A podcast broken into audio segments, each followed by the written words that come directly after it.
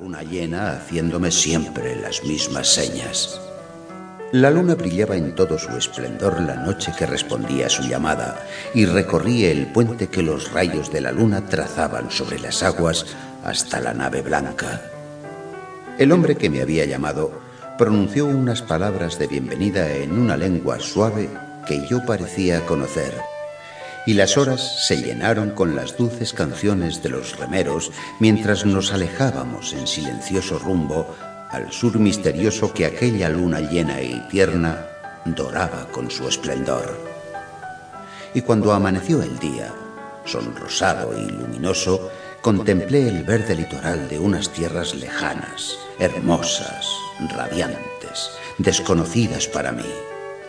Desde el mar se elevaban orgullosas terrazas de verdor, salpicadas de árboles, entre los que asomaban aquí y allá los centelleantes tejados y las blancas columnatas de unos templos extraños.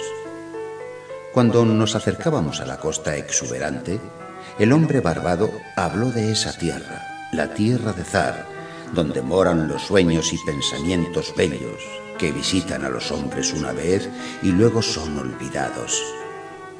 Y cuando me volví una vez más a contemplar las terrazas, comprobé que era cierto lo que decía, pues entre las visiones que tenía ante mí había muchas cosas que yo había vislumbrado entre las brumas que se extienden más allá del horizonte y en las profundidades fosforescentes del océano.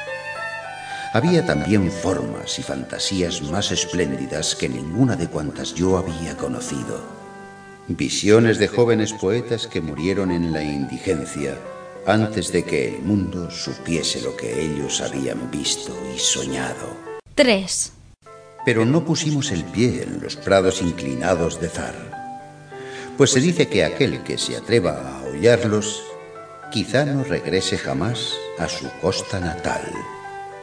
Cuando la nave blanca se alejaba en silencio de Zar y de sus terrazas pobladas de templos, avistamos en el horizonte las agujas de una importante ciudad. Y me dijo el hombre barbado, aquella es Talarión, la ciudad de las mil maravillas, donde moran todos aquellos misterios que el hombre ha intentado inútilmente desentrañar. Miré otra vez desde más cerca y vi que era la mayor ciudad de cuantas yo había conocido o soñado.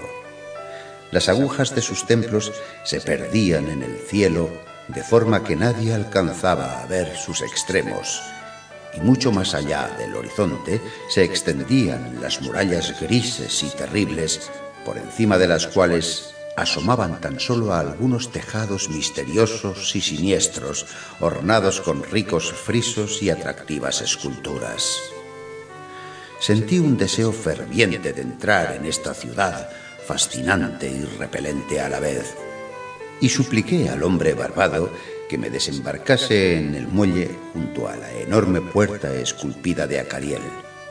Pero se negó con afabilidad a satisfacer mi deseo, diciendo, Muchos son los que han entrado a Talarión, ciudad de las mil maravillas, pero ninguno ha regresado. Por ella pululan tan solo demonios y locas entidades que ya no son humanas, y sus calles están blancas con los huesos de los que han visto el espectro de Lati que reina sobre la ciudad.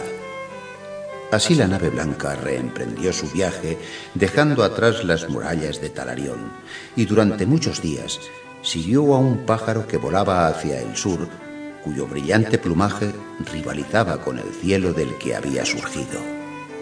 Después llegamos a una costa plácida y riente, donde abundaban las flores de todos los matices y en la que, hasta donde alcanzaba la vista, encantadoras arboledas y radiantes cenadores se caldeaban bajo un sol meridional. De unos emparrados que no llegábamos a ver, brotaban canciones y fragmentos de lírica armonía salpicados de risas ligeras tan deliciosas que exhorté a los remeros a que se esforzasen aún más en mis ansias por llegar a aquel lugar. 4. El hombre barbado no dijo nada, pero me miró largamente mientras nos acercábamos a la orilla bordeada de lirios. De repente sopló un...